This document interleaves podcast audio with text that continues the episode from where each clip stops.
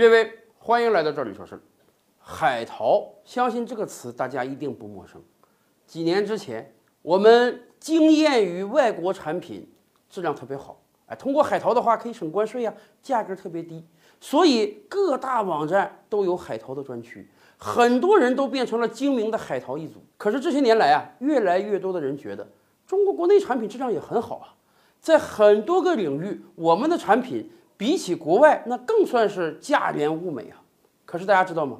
当我们沉溺于海淘的时候，外国人也海淘，外国人也觉得在本国啊海淘中国产品很好嘞，因为中国产品太便宜了，质量太高了。前不久我们跟大家讲过一个新闻，说美国特朗普政府宣布啊，他们将在明年退出万国邮联。当时我们就跟大家分析啊，为什么他要推出万国邮联？原因有一个很简单，就是今天有很多美国人要在网上购买中国的物品。而万国邮联有一个规定啊，它这个邮费是要考虑到全球各国实际经济情况的。所以美国政府觉得啊，加入这个万国邮联，美国赔本了。美国的邮政系统相当于用亏本的价格在帮美国人海淘。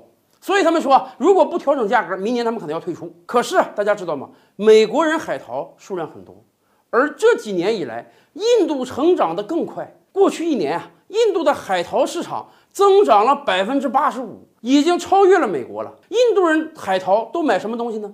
大部分买的是中国的轻工业产品，而且印度国内有一个规定还不错啊，对印度老百姓来讲很好。印度国内规定啊，单件产品低于五千卢比，也就是不到五百人民币的时候啊，这个海淘是免税的。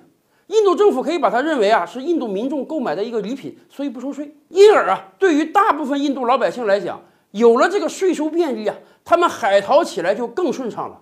咱们知道，印度本身是个低收入国家，五千卢比已经不是一个小数了。有统计说，大部分印度老百姓海淘购买的产品价格集中在一千到两千卢比的。可以说，正是由于海淘的存在，让收入不太高的印度老百姓啊，多少有了个改善生活品质的机会。可是啊，即便这么点小钱儿，印度政府也看在眼里了。最近几个月，就一直有印度议员提议说：“哎呀，印度老百姓天天买中国的产品，这不造成他们跟中国的贸易逆差吗？这不让印度资金外流吗？所以他们说要立法用税收手段来规避印度老百姓的海淘。怎么立法呢？有的议员甚至提案说，未来能不能这么规定，每个印度人每年你最多享受四次免税机会？咱不是五千卢比以下免税吗？最多享受四次。”超过四次了，你就得交税了。用税收手段来遏制印度老百姓海淘的规模，而且即便你真的增大规模了也没事儿，印度政府可以多收点税嘛。当然了，可想而知，他这个提案一出，在印度国内是遭到了非常巨大的反对的，因为我们清楚啊。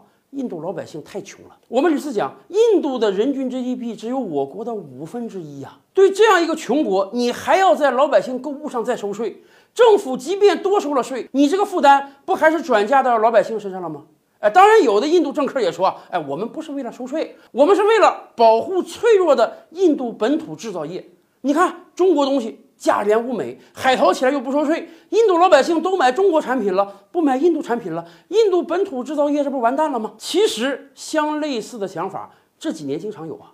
曾几何时，我们不还听说吗？印度那个地方他要抵制中国货，可是真正抵制起来，印度老百姓才发现，离开中国货，他们简直没法正常生活下去。有的印度老百姓都说啊，他们之所以海淘，不只是因为价格因素啊。人家说了，如果你真有印度货，价格高点我也买，支持本土制造业吗？可是有很多东西，印度根本就是没有的，只有中国生产，他不跟中国买，跟谁去买？今天，美国的国力和收入远远高于我们，可是啊，美国人要使用的产品大部分是中国人生产的。今天，印度的国力和收入远远低于我们，可是啊，印度人要使用的大量产品也是中国人生产的。什么叫世界工厂？这就叫世界工厂。不论你的邻居比你富还是比你穷，不论你的邻居比你强还是比你弱，他都只能找你来买东西。从这个意义上讲啊，未来中国会成为越来越多国家的海淘目的地。